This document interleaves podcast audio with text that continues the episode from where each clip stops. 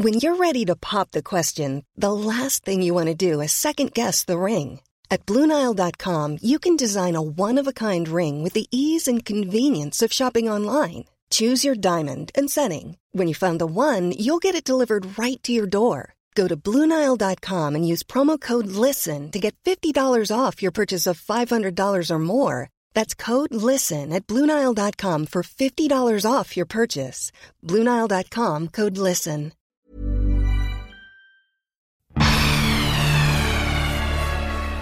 Wir haben alle einen gewissen Typ, eine gewisse Ausstrahlung. Und leider, oder wir sollten, wenn wir schlau sind und professionell sind, bei diesem Fach bleiben. Denn wichtig ist nicht, was wir können, wichtig ist, was nimmt uns das Publikum ab. Das ist Professionalismus in meinen Augen. Wenn jetzt einige aufschreiben, ist mir scheißegal.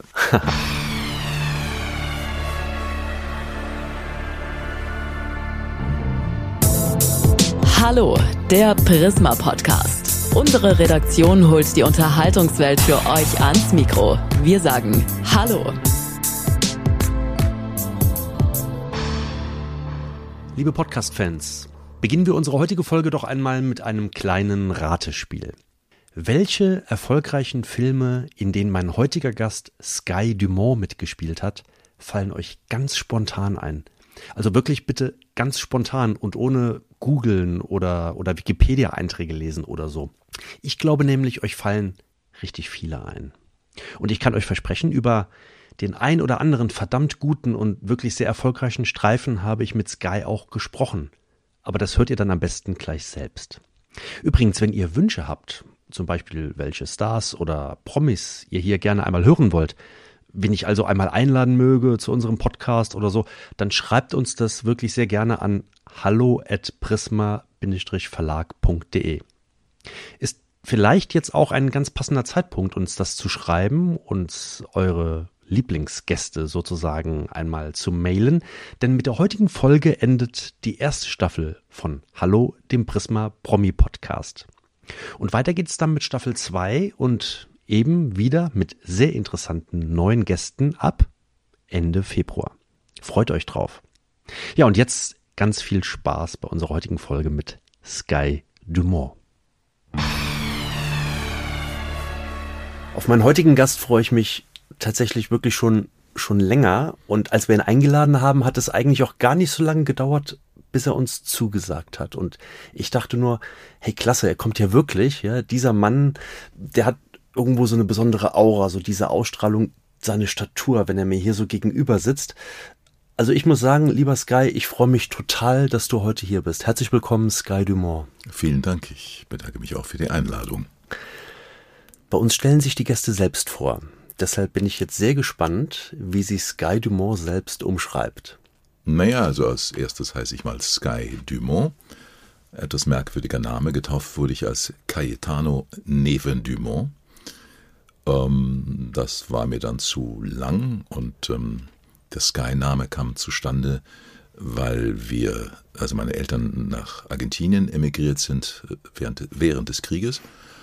Und äh, meine Mutter wurde dann äh, schwanger und die wollten mich äh, nennen. Das durfte man nicht, man musste lateinische Namen geben. Und dann haben sie mich in ihrer Verzweiflung Cayetano genannt, Cayetano, weil man das abkürzen kann auf Kai. Nachdem wir zu Hause Englisch sprechen und dass meine Mutter mich als Säugling nach Hause brachte, sagte mein Bruder, Who's that? Also meinte mich. Und meine Mutter sagte, This is Kai. Und er verstand Sky und das war's dann. Was steht in deinem Pass? Aber Sky steht nicht im Pass, oder? Beides. Naja, mein Pseudonym steht im Pass. Also steht drin Caetano Neven Dumont und äh, als, Synonym, äh, als Synonym Sky Dumont. Ja. Muss ja, sonst gibt es immer Probleme. Guckst du viel Fernsehen eigentlich oder, oder spielst du lieber im Fernsehen? Ich spiele eigentlich weniger gerne im Fernsehen mittlerweile. Es hat sich geändert, aber ich gucke viel fern, ja. Und was, was schaust du so? Bist du so der klassische, der klassische lineare Fernsehgucker, der sonntagsabends auch den Tatort um Nein. Acht einschaltet? Nein, ich gucke Magazine, ich gucke äh, Report, äh, solche Sachen. Talkshows habe ich ganz gerne geguckt, die gucke ich gar nicht mehr. Das ist nur noch eine Lobe, Lobeshudelei. Ähm, ich gucke gerne, naja, abends die Politiker, wobei inzwischen weiß man schon, was jeder sagen wird. Und dann gucke ich natürlich sehr viel ähm, Netflix und ähm, Amazon Prime. Ah, okay, also da bist du schon sehr modern. Also du streamst quasi, oder? Eigentlich hauptsächlich mittlerweile. Ja. Echt? Okay. Wie, mhm. wie, wie, kam das? Wie? Nix, weil das Angebot nicht so doll ist. Auf den öffentlich-rechtlichen. Und oh. RTL und diese Sender gucke ich sehr wenig mittlerweile. Weil mich Serien und so nicht interessieren. Also nicht die Serien. Und technisch, dann bist du wahrscheinlich auch da auf dem, auf dem perfekten Niveau, oder? Ich bin technisch fit, ja. Das heißt also, großer Smart TV zu Hause oder, oder schaust du mit dem iPad Fernsehen oder wie machst du das? Wie das kommt drauf an. Ich bin jetzt gerade, wie gesagt, hier in Köln und dann habe ich natürlich zwar einen Fernseher im Hotel, aber den, der ist eigentlich bis jetzt immer aus gewesen. Dann gucke ich meine Sachen auf dem iPad. Ja. Schön. Ja, du sprichst es gerade an. Wir treffen uns hier in Köln. Wir treffen uns ähm, Ende November zu einer Zeit, in der vieles in der Corona-Pandemie noch sehr unsicher ist, ähm, aber zu, in einer Zeit, in der noch vieles möglich ist. Und wir kommen ja im weiteren Verlaufe des Gespräches auch auf dein Engagement für die Rocky Horror Show zu sprechen.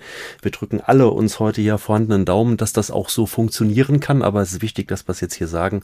Zur Zeit, als wir das Gespräch hier aufzeichnen, natürlich auch unter 2G-Bedingungen, ähm, ist noch vieles möglich. Wer weiß aber, ob sich das noch einmal ändert.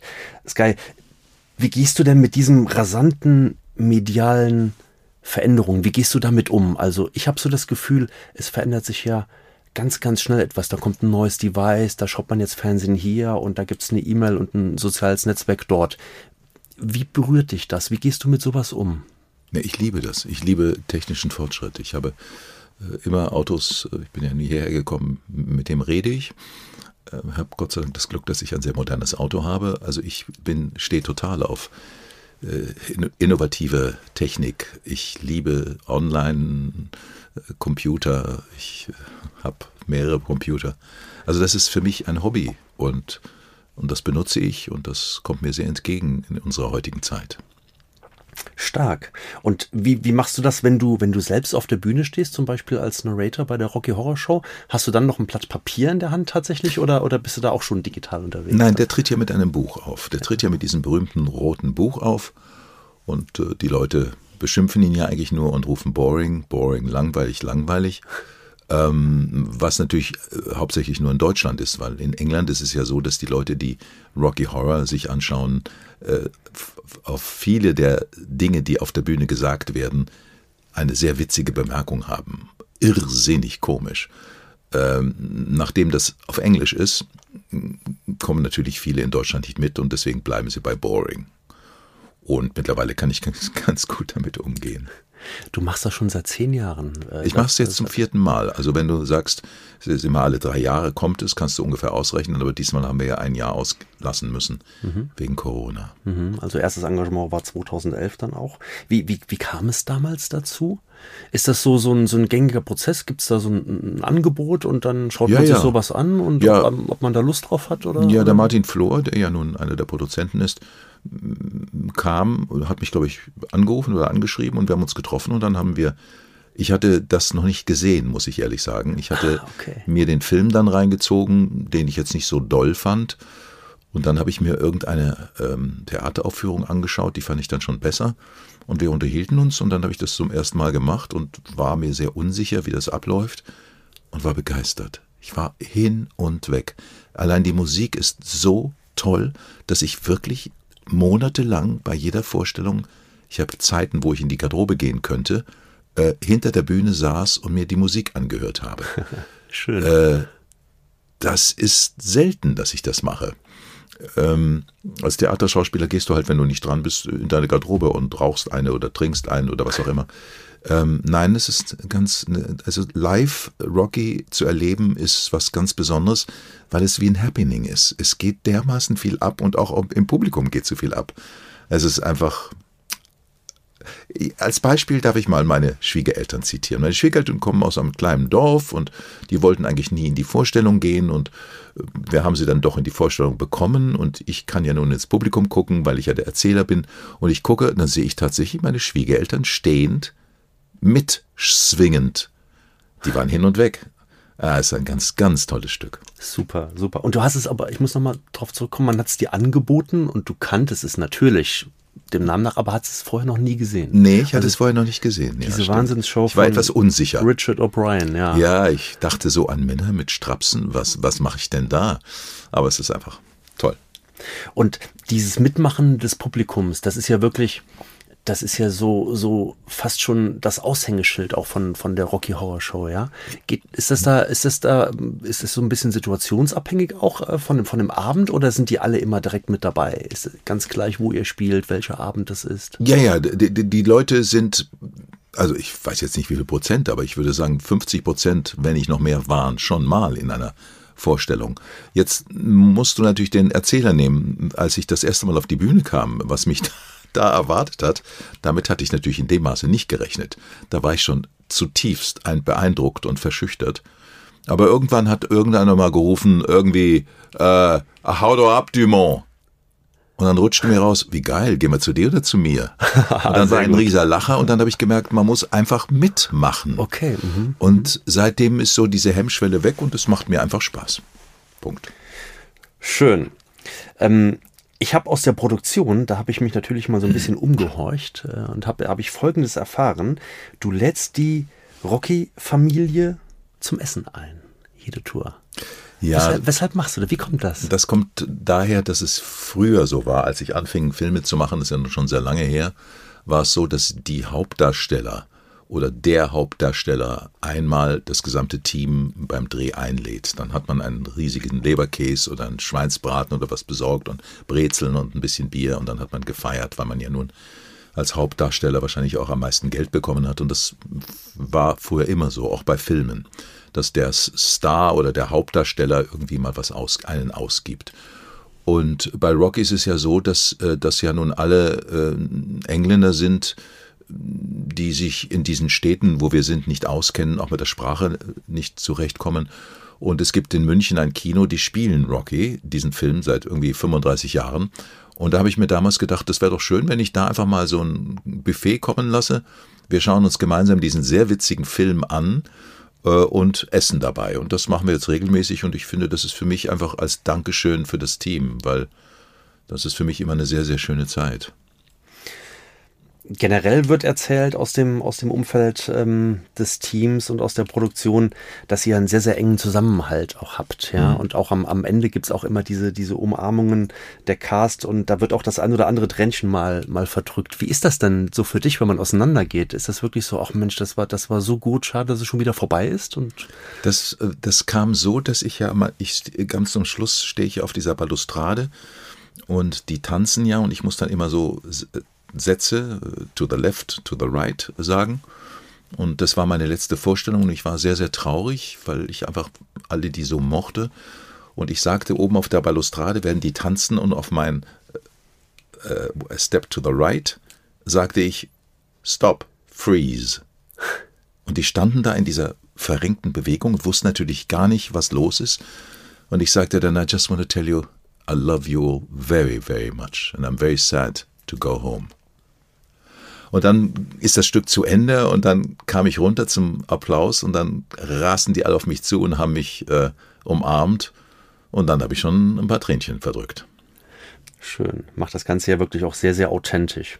Ähm, dein erster Auftritt ist, wenn ich richtig informiert bin, nicht ganz zu Beginn, sondern ungefähr so zehn Minuten nach, nach Beginn mhm. der Show. Du mhm, früher. Ja? ja, also ja gut, okay, mit dem Vorspiel, ja. ja. Mhm. Und du stehst aber trotzdem, wie du sagst, du, du stehst äh, an der Seite und, und, und äh, für das Publikum nicht sichtbar und du groovst dich, dich, aber schon so ein bisschen in die Stimmung ein und, und nimmst die Musik, atmest sie quasi ein und, und versuchst schon einzutauchen, so, oder? Das muss ich ja nicht. Ich, ich singe ja nicht und tanze nicht. Ja. Ich gehe auf die Bühne. Aber um die Stimmung so aufzusaugen. Ja, so, die kriege ich ja mit, natürlich, klar. Ja, ja, genau. Mhm. Und hat das denn Auswirkungen auf, auf deinen Auftritt so oder ist das für dich immer so, nein, wenn jetzt geht's los, mein Auftritt ist da oder, oder hat man so diese, diese verschiedenen Stimmungen abends? Nein, du darfst nicht vergessen, ich bin ja, ich bin ja nicht, ich bin zwar Teil dieser Aufführung, aber ich bin ja nicht Teil der Geschichte. Ich bin ja außen, ich bin ja der sozusagen Erzähler. Das heißt, da spielt eine Liebesgeschichte ab und weiß nicht was alles und ich komme immer nur und erkläre, mhm. jetzt äh, sind die und die und die machen das und das. Das ist sehr altes Englisch, Ähm, aber das gehört dazu, das muss so sein. Insofern bin ich immer, ich gucke immer durch ein Fenster auf, was da passiert letztendlich, auch wenn ich manchmal durch die Szene durchlaufe. Also ich habe schon immer einen gewissen Abstand. Jetzt bindest du sogar an der einen oder anderen Stelle auch mal tägliche Ereignisse mit ein. Ähm, es wird erzählt, dass du sehr fleißig äh, die Nachrichten des Tages studierst, um zu schauen, ob man das irgendwie mit verwenden kann. Was hat es denn damit auf sich? Das fand ich, fand ich sehr, sehr überraschend, als man mir das sagte. Das weiß ich gar nicht mehr. Ja, ja. ja ist der typisch, ja klar, ich kann ja nie meine Klappe halten. Ich glaube, ich habe irgendwie mal irgendein Fußballresultat gesagt. Ja, das stimmt. Äh, ja, ja.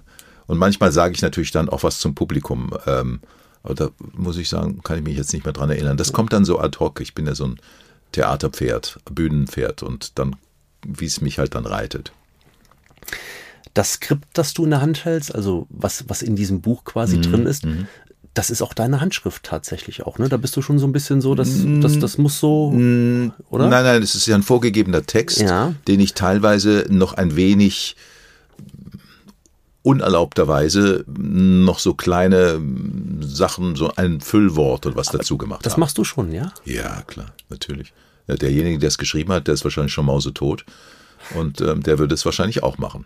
Und wie, wie, wie kommt das so aus der Erfahrung, dass du sagst, hey, da muss ich für die nächste Show, muss ich da so ein klitzekleines bisschen was ändern? Oder? Nein, ich schreibe mir manche Reaktionen rein. Manchmal kommen ja wirklich unglaubliche, witzige Sätze und äh, manchmal überraschen die sehr. Äh, oft ist es auch schon passiert, dass ich auf der Bühne lachen musste, weil einer so was Witziges gesagt hat. Weiß ich nicht mehr. Oder wenn natürlich in der ersten Reihe einer sitzt, äh, 240 Kilo mit Strapsen, äh, da haut sich, schon da musst du schon ernst bleiben, natürlich. Aber die sind ja alle so gut drauf. Die lachen ja mit. Da ist ja nicht einer beleidigt. Die sind einfach, das ist einfach, allein das Publikum ist schon sehenswert. Was würdest du anziehen, wenn du Publikum sitzen würdest? Nein, ja, das würde ich nicht machen. Ich würde, da, dazu bin ich dann doch wieder konservativ. Und wenn du auf der Bühne eine Rolle spielen würdest, was würdest du gerne spielen? Das könnte ich nicht. Ich kann nicht singen und ich kann nicht tanzen. Also insofern kommt das, denke ich gar nicht drüber nach. Und so eine Lieblingsfigur, hast du so eine aus dem, aus dem Stück? Ja, der Diener ist natürlich schon eine sehr ganz witzige Rolle. Okay, ja, ja. Diener. Ja, ja. Ja, bei euch geht's los Ende Januar ähm, in Bremen ab dem 25.01. Ähm, du bist als Narrator aber voraussichtlich erst ab Anfang Februar in, Richtig, in Hamburg in mit Hamburg, dabei. Genau, ja. Ich habe eine Frage aus dem Team äh, an dich äh, bekommen, Sky, aus dem, aus dem Rocky Horror Team. Die spiele ich dir jetzt mal vor. Hm. Lieber Sky, hier ist Martin Flor, der ausführende Produzent der Rocky Horror Show. Und wir sind gerade in Proben und können es kaum erwarten, bis du endlich dazukommst und als Erzähler wieder die Leute begeistern wirst. Heute habe ich aber eine kleine Frage an dich, die mir schon seit vielen, vielen Jahren unter den Nägeln brennt. Du hast damals in dem Film Ice White Shut mitgespielt und ich wollte fragen, wie war das mit Tom Cruise und Nicole Kidman zu drehen? Auf bald, tschüss. Ja, wie war das? Das war eigentlich um den Martin, der ja mittlerweile ein guter Freund von mir ist. Ähm, das extrem Aufregende war natürlich nicht Nicole Kidman oder Tom Cruise, sondern Stanley Kubrick. Stanley Kubrick ist natürlich für uns, die wir vom Film kommen und vom Theater, äh, das ist schon mehr als ein Regisseur, das ist einfach, das war ein Genie, der war natürlich unglaublich. Äh, der ist ein Meilenstein im Film. Und ich hatte natürlich wahnsinnige Angst, und ich musste natürlich schon wieder tanzen. Ich muss ja in all meinen Filmen immer tanzen und ich tanze ungern und schlecht. Und äh, das war schwierig und äh, äh, er war ja auch bekannt dafür, dass er sehr, sehr schwierig sein konnte. Und ich hatte richtig Schiss. Und das in meinem Alter. Ich habe ja eigentlich vor gar nichts mehr Schiss. Ähm, ich kam dorthin und da waren dann Nicole und Tom sehr, sehr nett. Ich, wir verbrachten eigentlich die ganze Zeit in seinem Wohnwagen der Wohnwagen war so groß, da hätte mein Wohnwagen und der von Nicole reingepasst und es wäre immer noch Platz gewesen. Äh, das war aber sehr nett, weil wir da saßen und Kaffee getrunken haben und gelacht haben und geredet haben. Und mit Nicole zu arbeiten war sehr schön, sehr professionell, aber es war halt die Arbeit von zwei Schauspielern. Ich meine, ich habe zwar nicht mit solchen Stars äh, wie Nicole gedreht, naja, ich habe natürlich mit, auch mit Gregory Peck oder Anthony Quinn gedreht, aber ähm, das war jetzt für mich nichts Besonderes, weil das sind halt Kollegen in dem Moment. Ähm, persönlich war es natürlich für mich, mir sind ganz tolle Sachen passiert, weil ich nicht wusste, ich ahnte nicht, wie äh, Kubrick auf mich das kleine Würstchen aus Deutschland, wie der auf mich reagierte. Und das war für mich ganz erstaunlich, wenn ich so Bilanz ziehe, wie deutsche Regisseure sich manchmal aufgespielt haben, mir gegenüber. Ich hatte einen schwierigen Start. Und dann kommt ein solches Genie, der respektierte, wenn ich gesagt habe, ah, darf ich das, würde, kann ich das mal so spielen? Und er sagte, mach's, zeig's mir. Den habe ich nach einer Stunde geliebt, weil das war ich nicht wirklich gewohnt. Äh, insofern war das wahrscheinlich das erstaunlichste und der schönste Dreh meines Lebens. Ich fand jetzt die Szene nicht toll, aber allein die Arbeit mit diesen, mit diesen zwei, also Nicole und ihm, äh, mit Tom habe ich ja nicht gedreht, der war ja nie dabei, ähm, war das schon was ganz Besonderes. Also das war schon so das sprichwörtlich ganz große Kino, ja. Ja, ja, ja. Ich habe natürlich das Glück gehabt, das mit vielen Großen. Ich habe ja mit Franklin Schäffner äh, gedreht. Äh, das war damals mit Gregory Peck. Der hatte gerade einen Oscar gewonnen oder mit äh, ach, naja, einigen. Also das ist natürlich ein großes, äh, großes Glück, weil ich natürlich Englisch kann und wahrscheinlich auch so ein bisschen amerikanisch-englisch aussehe. Hat dich das damals überrascht, als du das Angebot bekommen hast? Warst du da richtig geplättet so? Dass so naja, oh. ich hatte damals den Stauffenberg gespielt in einer amerikanischen Produktion. Es hat ja einen Golden Globe gewonnen. Und da habe ich mir schon gedacht, dass sich jetzt da was tut. Und das tat sich natürlich prompt, weil Kubrick hat mich ja selber angerufen. Ach, er hat dich, mhm. okay. Mhm. Und du wusstest aber, wer er ist? Und, Nein, äh, er sagte es mir. Und ich sagte, ja, very funny. Ja. Ich glaubte es nicht. Und damals war das Internet noch nicht so geläufig, als dass man da hätte was googeln können oder so. Das Nebenbei war... vor allen Dingen. Nein, ja. nein, nein, nein. Ich habe es erst gar nicht geglaubt. Und wie hat sich das dann entwickelt? Ja, ja. Ich meine, er war es wirklich. Ich war eigentlich, ich war einer der wenigen, die eine besetzt hat ohne Probeaufnahmen. Ich nehme an, er hatte den Stauffenberg gesehen und das hatte ihn wahrscheinlich dazu bewegt, mich für die Rolle zu engagieren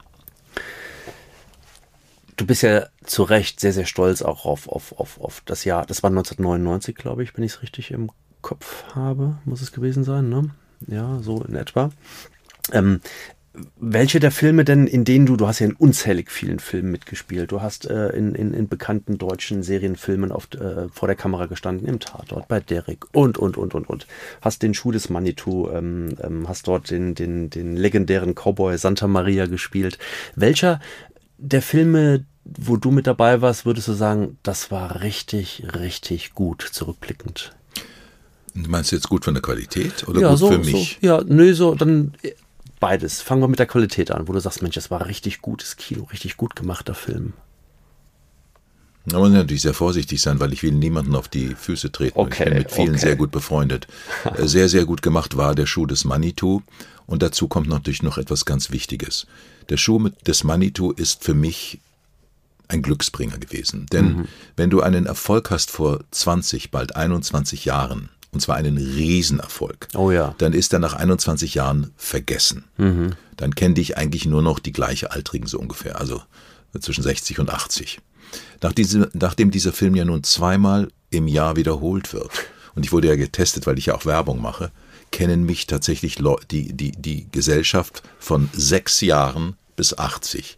Und das ist natürlich nicht mein Verdienst, sondern das ist einfach wie ein Sechser im Lotto, weil dieser Film immer wieder wiederholt wird und ihn Leute ihn lieben. Die Leute sprechen mich ja mit Santa Maria auf der Straße an. Ach, das, tatsächlich? Ja, das, das, würde, das würde mit einem anderen Erfolgsfilm, ich habe ja nur andere Erfolgsfilme gemacht, nicht passieren, weil nach 20 Jahren ist das vergessen. Ist ja ganz klar. Ich weiß auch nicht mehr, was für Filme ich vor 20 Jahren gesehen habe. Also das ist natürlich wirklich, das ist nicht mein Verdienst. Das ist einfach Glück. Mhm. Ähm, das war natürlich auch eine wunderbare Arbeit, weil ich Bully sehr, sehr schätze als Regisseur, als einen sehr guten Regisseur und wir natürlich auch eng befreundet sind. Ich mag ihn menschlich auch sehr, sehr gerne. Na klar, klar habe ich dann noch ein paar wirklich gute Filme gemacht. Ich habe ich ja vier Tatorte gemacht, davon waren zwei wirklich gut.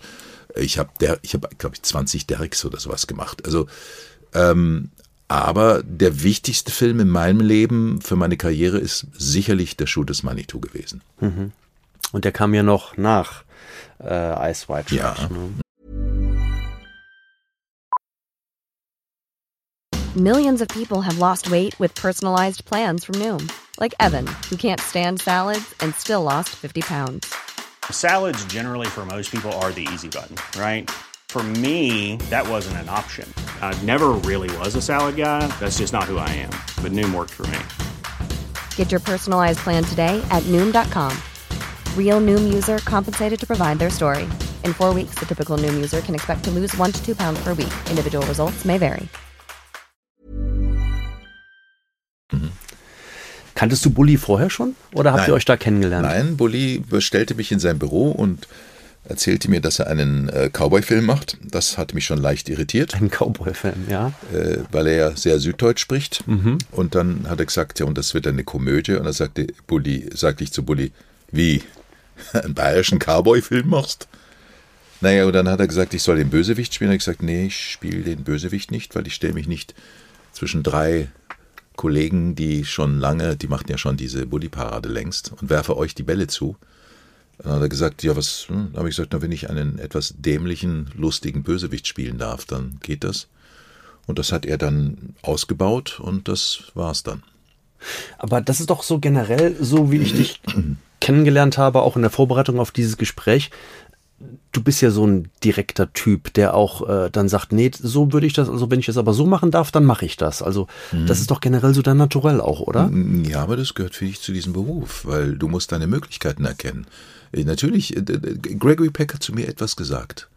Mit dem war ich sehr, sehr eng befreundet und er war sehr klug. Der sagte zu mir nicht nur, er sagte von sich, ich war nie der beste Schauspieler, aber ich war immer der fleißigste. Aber er sagte folgendes, wir Schauspieler, gerade wenn wir Typen sind, er war ja ein Typ und ich war, ich bin ja auch ein so ein Typ, nicht? Wir versuchen immer den Leuten zu beweisen, was wir alles können.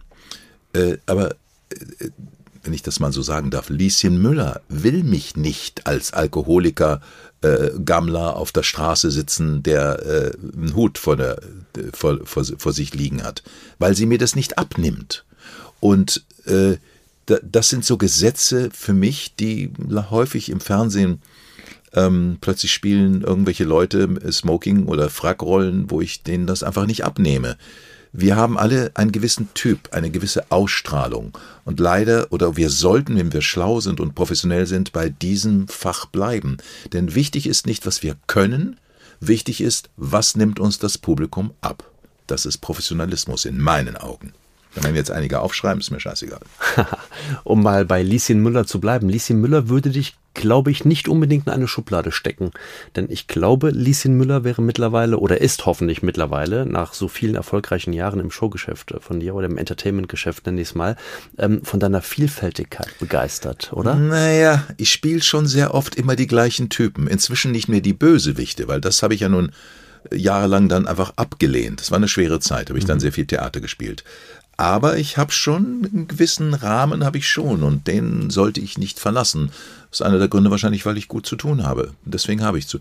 Aber dass ich jetzt irgendwelche Rollen spielen würde, die mir die Leute nicht abnehmen, das wäre ein Fehler meiner Meinung nach. Nochmal zurück zu Bully. Wir haben gerade über Bully und ähm, der Schuh des Manitou gesprochen. Sein augenblickliches Erfolgsformat, dieses Last One Laughing, lol, hast du das, hast du das, hast du da mal reingeschaut? Hast du das gesehen? Und was, was, was sagst du zu solchen Formaten? Also meins ist es nicht. Ja. Ähm, ich kann nicht lachen, wenn sich jemand einen Hut auf den, äh, einen Huhn auf den Kopf setzt. Ein Gummihuhn oder sowas. Das ist äh, nicht meine Sache. Aber bist du jemand, der herzhaft lachen kann? Ja. Oh ja. Ja? Oh ja. Worüber? Wie? Ah, ich kann, ich, äh, zum Beispiel liebe ich enge äh, Alke Engel, Engelke, wenn sie dann in, in, in diesen, das kommt ja nicht mehr, wenn sie dann immer zwischendurch als die, die russische äh, Nutte ist sie ja nicht, oder Ja, als die dicke ja. Gammlerin oder Ja. die lesbische, so. Ah, Das ist eine geniale Schauspielerin. Ja, wirklich, Das ist eine ganz besonderes. Ich bin mit ihr leider nur über zwei Ecken äh, bekannt. Sie hat mich, glaube ich, auch mal ziemlich gesnobbt, was ich sehr bedauere, weil ich ein großer Bewunderer von ihr bin, das muss ich sagen. Und dann ist sie auch noch schlau. Also es gibt schon ein paar Leute, die ich ziemlich, ziemlich geil gut finde. Und darüber kannst du spontan lachen. Dann müssen wir es Ja. doch jetzt noch hinbekommen, Ja. Sky, dass, dass wir irgendwie eine, eine, eine Komposition hinbekommen, in der Sky und Anke Engelke gemeinsam Naja, es gibt ja noch andere, die Auftritt haben. wahnsinnig. Wir haben tolle Komiker bei uns. Ja. Ähm, er ist ja nicht nur, also im Grunde genommen ist er ja auch ein, ein, ein toller Komiker, um bei, bei der Wortwahl zu bleiben, nämlich Bully. Bully hat auch eine Frage an dich. Ach nee, Doch, doch. da freue ich mich. Ja. Bulli liebe ich. Hallo Sky, hier ist dein Lieblingsregisseur. Nein, nicht Stanley, hier ist Bully. Du, ich habe eine Frage, die liegt mir seit Monaten auf der Zunge. Sag mal, wann gehen wir zwei endlich mal wieder schön gemeinsam essen? Hä? Gerne auch wieder mit Krampf, weißt du Bescheid? Also, hoffentlich bis bald. Das ist eine richtig, da wird ganz heiß. Das ist eine ganz, oh, da freue ich mich total. Also Bulli ist, Bulli ist ein richtig guter Freund von mir. Ähm, wir waren zusammen essen und wir haben allein im Restaurant, glaube ich, gesessen im Bayerischen Hof. Und ich bekam, glaube ich, einen Krampf und musste immer während er irgendwelche Geschichten erzählen, mal aufstehen und mit meinem Bein rumhupfen. Äh, toll. Im War- Restaurant? Ja, im Restaurant, aber es war ja keiner da. Insofern war das okay. Ja, Bulli ist, Bulli liebe ich heiß, ne, ich. Das ist ein so toller Mensch. Wann und wo geht ihr essen? Was, was, Ja, was ist wenn, so, wenn ich wieder in München bin, äh, ist, Corona macht ja alles kaputt. Ja. Das ist einfach. Bist du so ein kleiner Gourmet? Gehst du, also genießt du gerne im Ich Restaurant? liebe Essen, ja. Aber ja, ich koche selber. Ich habe ja, mein Sohn ist ja sehr oft bei mir und dann koche ich halt jeden Abend, was mir jetzt langsam zum Halse raushängt, weil mir nichts mehr einfällt, weil er mag auch hier das zweite nicht. Aber ja, ich esse gerne, ja. Was, was kochst du denn gut? Was kochst du gut und gerne? Ich kann gut Pasta machen in verschiedenen Varia Ah, okay. Variationen. Pff, alles Mögliche. Stark. Machen gutes Chili. Ah ja, okay. Schön, schön. Gut, okay. Sky, du schreibst auch Bücher. Ja. Also, ich muss zugeben, als ich mich über dich informiert habe und ein bisschen, ein bisschen tiefer in die Materie eingestiegen bin, war ich total überrascht. Der Mann hat schon acht Bücher geschrieben. Ja. Wow, wie kommt denn das? weil ich eigentlich das mein Lieblingsberuf wäre, wenn ich genügend Geld damit verdienen Schriftsteller, könnte. okay. Ja, ja. Weil ich bin eigentlich jemand, der sich eher zurückzieht. Ich bin, also wie soll ich sagen, ich bin ja nicht mehr verheiratet. Das hat einen Vorteil, ich muss auf keine Premieren und auf keine Veranstaltungen mehr gehen. Weil ja unsere Frauen immer ganz gerne dann ihre wunderschönen Kleider und ihre Frisuren und alles zeigen. Ich glaube, das geht allen so auf der Welt. Wir Männer sind, glaube ich, eher weniger so auf äh, Veranstaltungen zu sehen, wenn es möglich ist. Also zumindest ist bei Aber mir das so. heißt, du wurdest zu Premieren eingeladen, um deine Frau mit auf den roten Teppich zu führen, nicht als Guy Dumont? Nein, das Nein, das glaube ich nicht. Nein, ich wurde eingeladen und natürlich nämlich gehe ich da mit meiner Frau. Ja.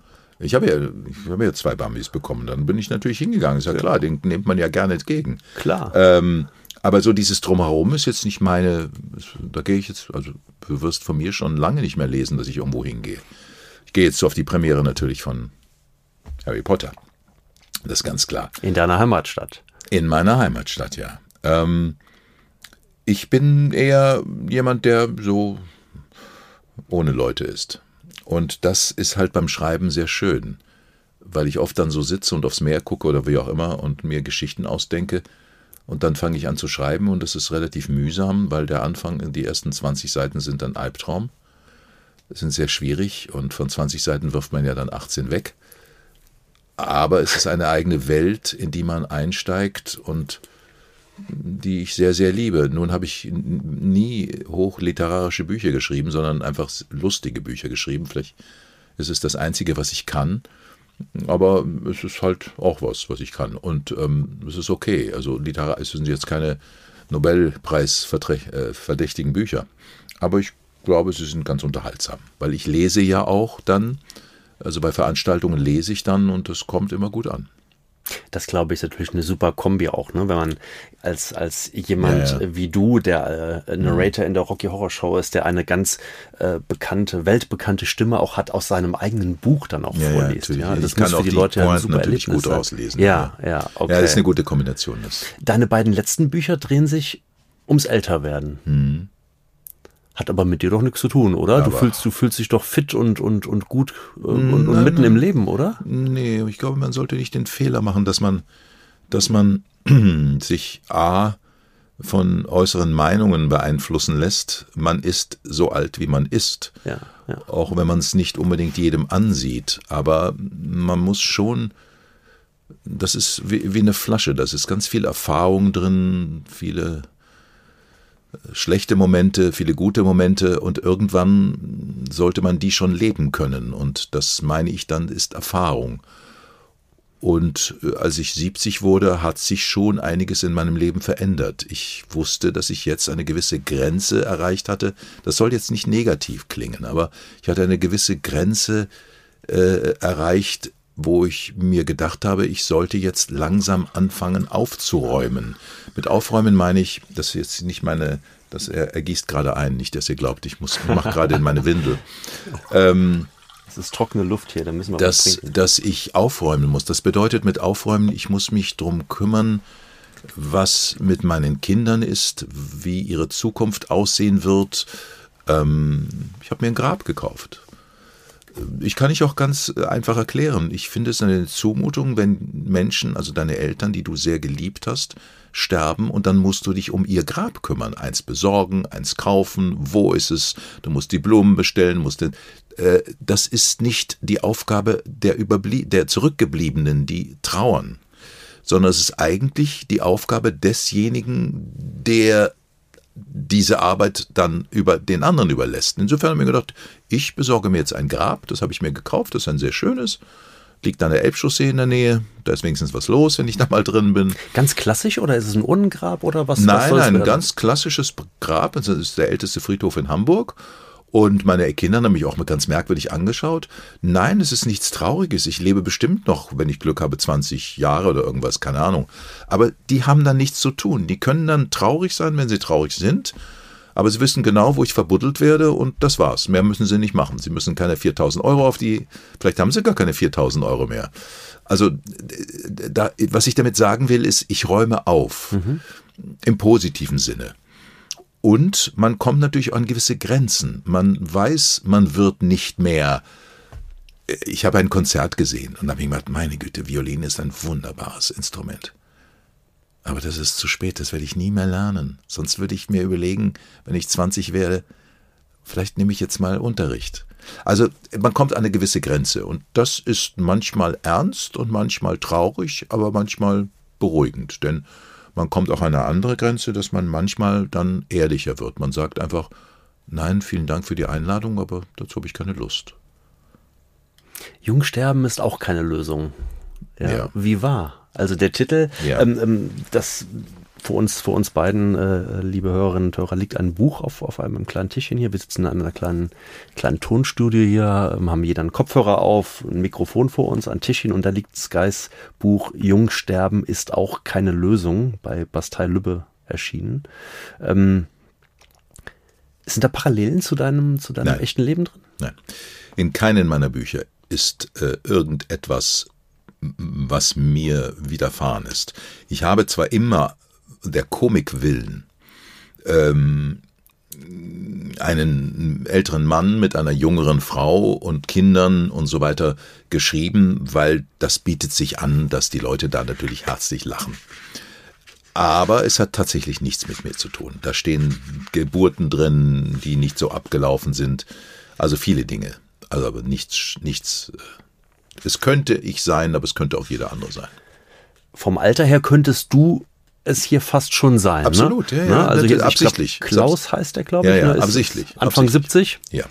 und seine Mutter ist 96 Ja. ähm, und grüßt regelmäßig aus Urlauben, zum Beispiel aus Andalusien oder Genau. liegt in Garmisch-Partenkirchen gerade Genau. äh, auf einer netten Massagebank oder wird Genau. nett massiert. Wie kommt man denn auf so verrückte Ideen? Also ganz ehrlich. Naja, das sind natürlich schon so. Naja, meine Mutter war natürlich gar nicht. Naja, gut, sie war schon ein wenig so, aber sie war natürlich nicht in Garmisch und so. Ich habe ich hab bestehende Fakten genommen und habe mir vorgestellt, wie es sein könnte, wenn es dann so wäre. Okay, Und das ist gut. ganz lustig geworden. Ich muss da an der Stelle mal einen Satz äh, mal, mal zitieren und zwar, das kommt zweimal im Buch vor, ähm, ist jetzt kein Spoiler, aber es steht trotzdem ziemlich am Ende. Ähm, da lautet es, klar, das Leben ist jetzt und je älter man wird, desto jetzter ist es. Sensationell. Jetzter als jetzt. Also das heißt doch im Grunde genommen, koste jeden Augenblick jetzt mal so aus, wie Und es einfach nur endlich geht, oder? damit an. Also dann kannst du auch Violine noch lernen. Hast du noch genug Zeit. Aber ja, wenn man weiß, wie schwer Violine ist, dann glaube ich, ähm, ich glaube, dass ich das schon mit meinen dicken Fingern gar nicht mehr hinkriegen würde. So gelenkig sind die auch nicht mehr. Denn man kommt schon auch körperlich an seine Grenzen. Wie, wie kommst du denn auf, auf so eine Idee, zu so einem Buch? Fällt dir das ein, wenn du, wenn du reist, wenn du unterwegs bist? Oder das Buch ist jetzt auch schon drei Jahre jung, nenne ich es mal. Ich sage extra nicht drei Jahre alt, aber ist dein aktuellstes Buch. Ähm, setzt du dich so ein bisschen da so unter Druck und sagst, hey, es wird mal langsam wieder Zeit oder wie kommt Nein, so eine Idee? Nee, tut nicht. Nein, ich äh, fange an zu schreiben und das, Einfach so jetzt das mal. Buch übernimmt. Ah, okay. Ich habe schon eine Grundidee. ja. Und das ist das Schwierigste. Die ersten 20 Seiten sind schwierig. Ja, ja. Sehr, sehr schwierig. Aber dann, ich stehe teilweise nachts auf, wenn ich wa- wach, ich werde wach und dann fällt mir was ein und stehe ich auf und schreibe. Okay. Weil sonst habe ich es am nächsten Morgen vergessen. Denkst du dann direkt auch in der Abfolge oder sind das so, so Nein, dass, nein. dass du später dann ordnest und das Ich in eine ordne Reihenfolge bringst? Ja. Ja, ich habe zwei Krimis geschrieben, die waren ein Albtraum. Die waren noch nicht besonders gut. Die wurden prompt natürlich auch verfilmt. Äh, waren aber auch kein großer Erfolg. Ähm, das war sehr schwierig, weil da hatte ich das ganze Büro voll hängen mit, was wo wann passiert ist. Die ganzen Zeiten mussten stimmen. Und ganz am Schluss habe ich gesehen, dass ich irgendwie einen Fehler gemacht hatte und die ganze Kacke musste ich nochmal machen. Äh, deswegen habe ich nie mehr einen Krimi geschrieben. Wer ist denn da dein größter Kritiker bei deinen Büchern? Naja, wahrscheinlich mein, mein Agent, ich habe ja einen Agenten, einen sehr, sehr guten, der auch schreibt, ganz anders schreibt. Ähm, der ist sehr kritisch, aber der ist natürlich der Verlag, nicht? Das wird ja dann lektoriert. Und ja, oder, oder auch im privaten Umfeld? Liest es jemand aus der Familie vorher? Lies- Nee? Okay. Deine Kinder beschäftigen sich eigentlich mit deinen Themen, mit deinen Überhaupt Filmen, mit nicht. deinen Büchern? Meine, nicht? Ich habe eine Serie gemacht, zum Beispiel Arme Millionäre, die sehr erfolgreich war und sehr, ich finde sie sehr witzig. Die war auch sehr, sehr beliebt. Es war von RTL, da haben wir, glaube ich, zwei Staffeln gemacht und die kam unglaublich gut an. Die sollte auch weitergehen. Da gab es auch tausende von Briefe, Briefen, die gesagt haben, ah, warum machen wir nicht weiter und so weiter. Das war denen wahrscheinlich zu teuer. Meine Kinder? Null Interesse. Und die ist wirklich lustig. Ja, so ist es. Aber den Schuh des Manitou haben sie hoffentlich gesehen, oder? Den haben sie gesehen, ja, aber das war's. Das gibt's doch gar nicht. Ja, ja, Da ist der, ist der Papa so Ja. mega erfolgreich, Ja, kann man schon das, fast ja, sagen. ist so, aber ich glaube, ja, das ist so. Ich glaube, dass man den Erfolg des, des nahen Verwandten, naja, ich kann es nicht beurteilen, bei meinen Eltern, der, hat, der hatte nie jemand irgendwie sowas. Ich weiß es, ich kann es nicht beurteilen. Ist egal. Müssen sie ja auch nicht. Was sagen die Kinder zu diesem sehr bekannten Fotoshooting, das du mit deiner letzten Ehefrau, mit mir, äh, 2007 für Peter gemacht hast? Interessiert sie überhaupt nicht. Echt nicht? Interessiert, die interessiert es alles überhaupt Das war ja ein mega Shooting. Ja, man muss dazu nochmal sagen, da, da ging's, äh, du hast dich oder du, eng- oder du engagierst dich sehr, sehr stark für Sehr, Peter, sehr, sehr stark fürs extrem, Tierwohl. immer mehr. Sehr, sehr schön, sehr unterstützenswert, Sky. Ähm, das war ja ein, ein, ein, ein Fotoshooting, mit dem ihr für extremes Aufsehen äh, Ja? gesorgt habt. Das ja, weiß also. Ja, doch schon, auf jeden Fall. Also so ein bisschen, ich, ich versuche es nochmal noch mal in meinen Worten wiederzugeben, wie ihr da steht. Ähm, weiß gekleidet, also sehr helle Umgebung, ein bisschen Blut verschmiert, Mhm. Ja. Elektroden am Körper, um ihr wolltet damit auf Tierver oder habt damit auf Tierversuche aufmerksam gemacht. Wie, wie, wie kam es damals dazu? Naja, das, da kann man bei mir ja offene Türen einrennen. Das, äh, ich finde es so unglaublich, dass alles reglementiert wird von uns, von gewissen Parteien. Aber die, die uns am nächsten sind, nämlich unsere Mitlebensgenossen, nämlich die Tiere, behandelt werden wie, wie Plastikeimer. Dass wir eine Ministerin hat, haben, die es noch immer gestattet, dass männliche Küken geschreddert werden. Geschreddert. Dass ein Schwein die Grundfläche zum Leben hat, das ist so groß wie ein Dixie-Klo. Ein Huhn eine DIN A4-Seite.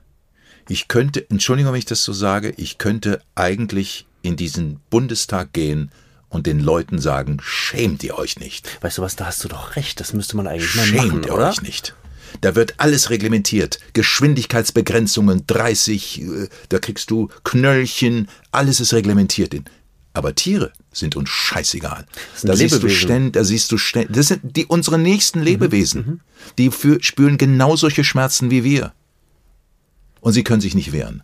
Und ich könnte tatsächlich in diesen Bundestag reingehen und könnte sagen, ihr seid als solche ahnungslosen, gleichgültigen Menschen, ihr seid das Letzte. Weil man kann was verändern. Weißt du, es gibt ganz, ganz viele Entschuldigung, ich Möglichkeiten. erreg nein, nein, Sky, nein, das ist aber auch, ist ja auch genau richtig und ich finde das ein, ein sehr, sehr unterstützenswertes und sehr, sehr wichtiges Thema, weil wir über Lebewesen äh, Ja. sprechen und nicht, Ja. wie du es eben, Die was hast du Schmerzen gesagt, empfinden. Plastikeimer hast du, Ja. also es sind ja keine Plastikeimer oder irgendwelche Gegenstände, sondern Lebewesen. Ähm, Es gibt äh, Petitionen, es gibt Unterschriftenlisten, es gibt, aber ganz ehrlich, das bringt doch alles nichts, oder? Ja, es muss von oben geregelt werden. Aber wenn, wir haben ja sogar eine Ministerin, die sich um das kümmern muss. Aber die ist natürlich von Lobbyisten umgeben. So, ich kann es mir nicht anders vorstellen. Verbände, Organisationen. Wie kann man ein Lebewesen schreddern? Mhm, Das ist ja. ein Skandal. Ja, ja.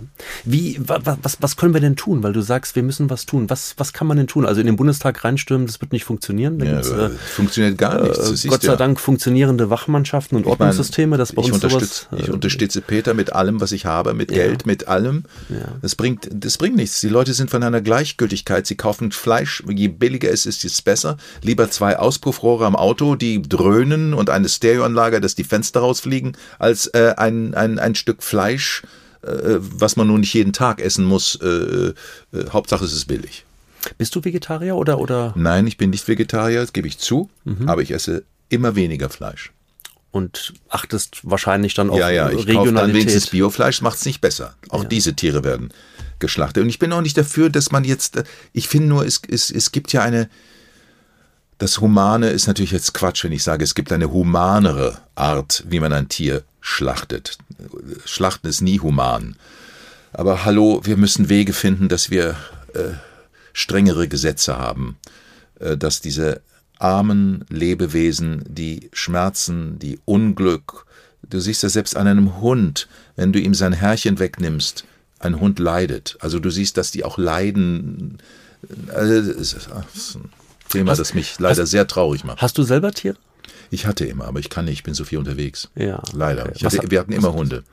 Okay, schön. Was für Hunde hattet ihr? Wir hatten Setter, Cocker Spaniel, Ja. die genau den gleichen Appetit hatten wie ich. Aber ähm, ja, und dann hatte äh, Mirja hatte Katzen, die ich ganz toll finde. Und äh, meine Tochter einen Hasen, der die ganzen Wände gefressen hat. Also wir hatten immer Tiere, ja. Ja. Jetzt nicht mehr leider. Ja, Tiere sind schon so, oder gerade Hunde auch, äh, Ja. die besten Freunde des Menschen. Ne? Das kann ich, kann ich persönlich auch bestätigen. Wir haben, wir haben auch immer einen Hund schon seit vielen, vielen Jahren. Schön. Und äh, ja, das, äh, das sind schon sehr, sehr enge Begleiter Mhm. und Freunde. Und deswegen kann ich dein Engagement da sehr, sehr gut nachvollziehen. Ähm, ich schlage vor, Sky, wenn, wenn, du, wenn du dafür offen bist, lass uns im nächsten Jahr ähm, ähm, in unserem Magazin in Prisma gerne das Thema mal aufgreifen. Sehr vielleicht, gerne. vielleicht können wir gerne noch äh, gerne. die ein oder andere Kollegin oder Kollegen aus dem prominenten Umfeld dafür gewinnen und mal auf das Thema nochmal Dafür bin ich immer zu an geeigneter Stelle aufmerksam machen. Das Ja. würde mich jedenfalls sehr, sehr Eigentlich freuen. müsste man in das Parlament reinmarschieren und den Leuten das mal richtig vor die Fresse hauen. Lieber Sky, herzlichen Dank für dieses wunderbare Gespräch. Das hat mir sehr dir. viel Spaß gemacht. Ähm, Jetzt bleibt mir zum Abschluss noch einmal darauf hinzuweisen, dass, sofern es denn die Regularien zulassen, ähm, die Rocky Horror Show kurz bevorsteht. Es geht am 25. Januar in Bremen los. Ähm, Tickets gibt es. Wir werden in den Show Notes, so heißt das bei uns oder generell im Podcast, werden wir nochmal auf die Vorverkaufsstellen und die entsprechenden Stationen auch hinweisen. Ja, und das Buch, ähm, über das wir eben gesprochen haben, das gibt's im Bastei Lübbe Verlag ähm, und heißt Jung sterben ist auch keine Lösung.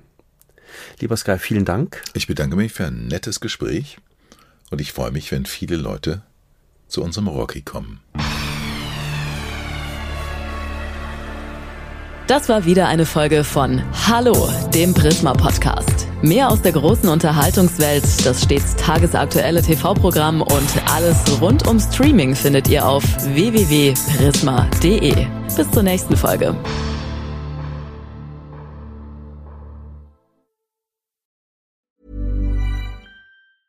Even when we're on a budget, we still deserve nice things. Quince is a place to scoop up stunning high-end goods for 50 to 80% less than similar brands. They have buttery soft cashmere sweaters starting at $50, luxurious Italian leather bags, and so much more. Plus, Quince only works with factories that use safe, ethical, and responsible manufacturing. Get the high-end goods you'll love without the high price tag with Quince. Go to quince.com slash style for free shipping and 365 day returns.